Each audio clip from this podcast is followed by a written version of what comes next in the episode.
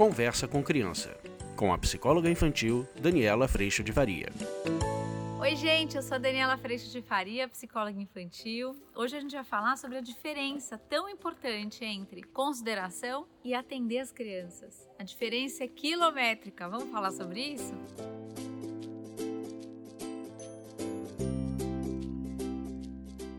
Oi, meus amores! Estamos aqui reunidos. Eu estou aqui na Jaca, morrendo de frio, que está muito frio aqui em São Paulo, mas muito feliz por essa experiência também. E a gente vai falar hoje sobre a diferença entre considerar as crianças e atendê-las. A diferença, gente, é gritante, mas muitas vezes eu tenho acompanhado isso no curso online. Há confusão quando eu entendo que, considerando a criança, eu não estou atendendo. Será que eu estou atendendo quando eu considero? A diferença é que na consideração, você ainda está, principalmente porque agora você tem a consideração de você mesmo e do outro, a diferença é que você passa a dizer não para essa criança, considerando que aquilo era importante para ela. Então o seu não, ao invés de vir categórico e não porque não, porque eu não quero, porque tanto faz o que você sente, ele é um não que passa a vir carregado da palavra ou da expressão sinto muito, sinto muito não será possível, sinto muito não dá para ser do jeito que você quer. E onde é que tá a bússola disso tudo? A bússola disso tudo tá dentro de você.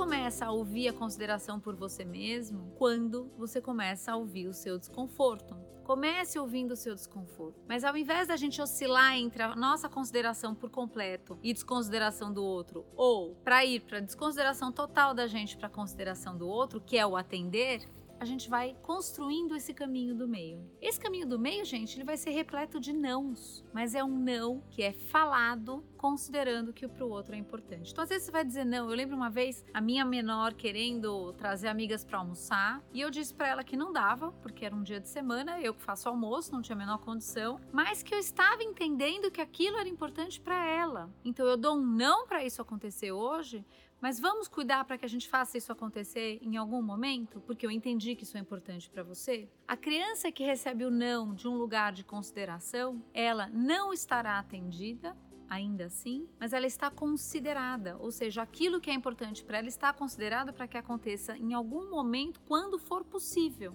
E aí a gente começa a melhorar a nossa comunicação, porque a criança não precisa mais bater pé, fazer birres e jogar para conseguir nada, porque ela já foi considerada. Aquilo já entrou na lista no coração da minha mãe e do meu pai para que em algum momento isso se torne possível dentro de todas as possibilidades. E isso, gente, vai facilitando principalmente o nosso dia a dia. A criança considerada ela está segura, ela está sendo ouvida, ela está na segurança de ser considerada e ouvida. Ela faz parte dessa família.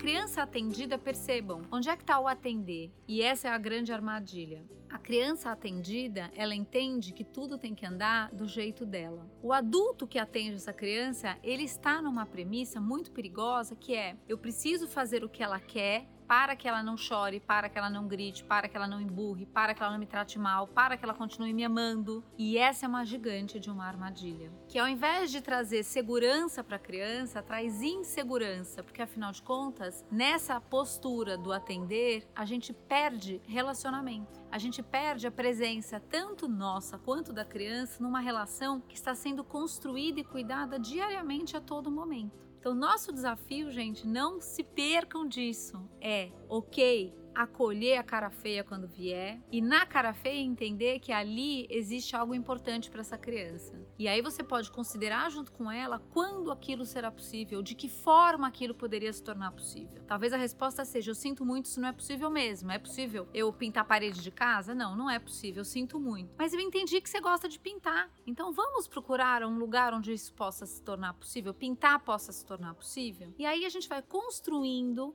respeito, cidadania, encontro, consideração e a escuta a tudo que é falado. A criança que se sente ouvida se sente absolutamente acolhida e segura. Por mais que a resposta seja não. Vamos experimentar isso? E depois vocês me coloquem aqui embaixo como é que foi essa experiência. Ou se vocês precisam de mais exemplos, que a gente pode aprofundar nessa ideia tão importante.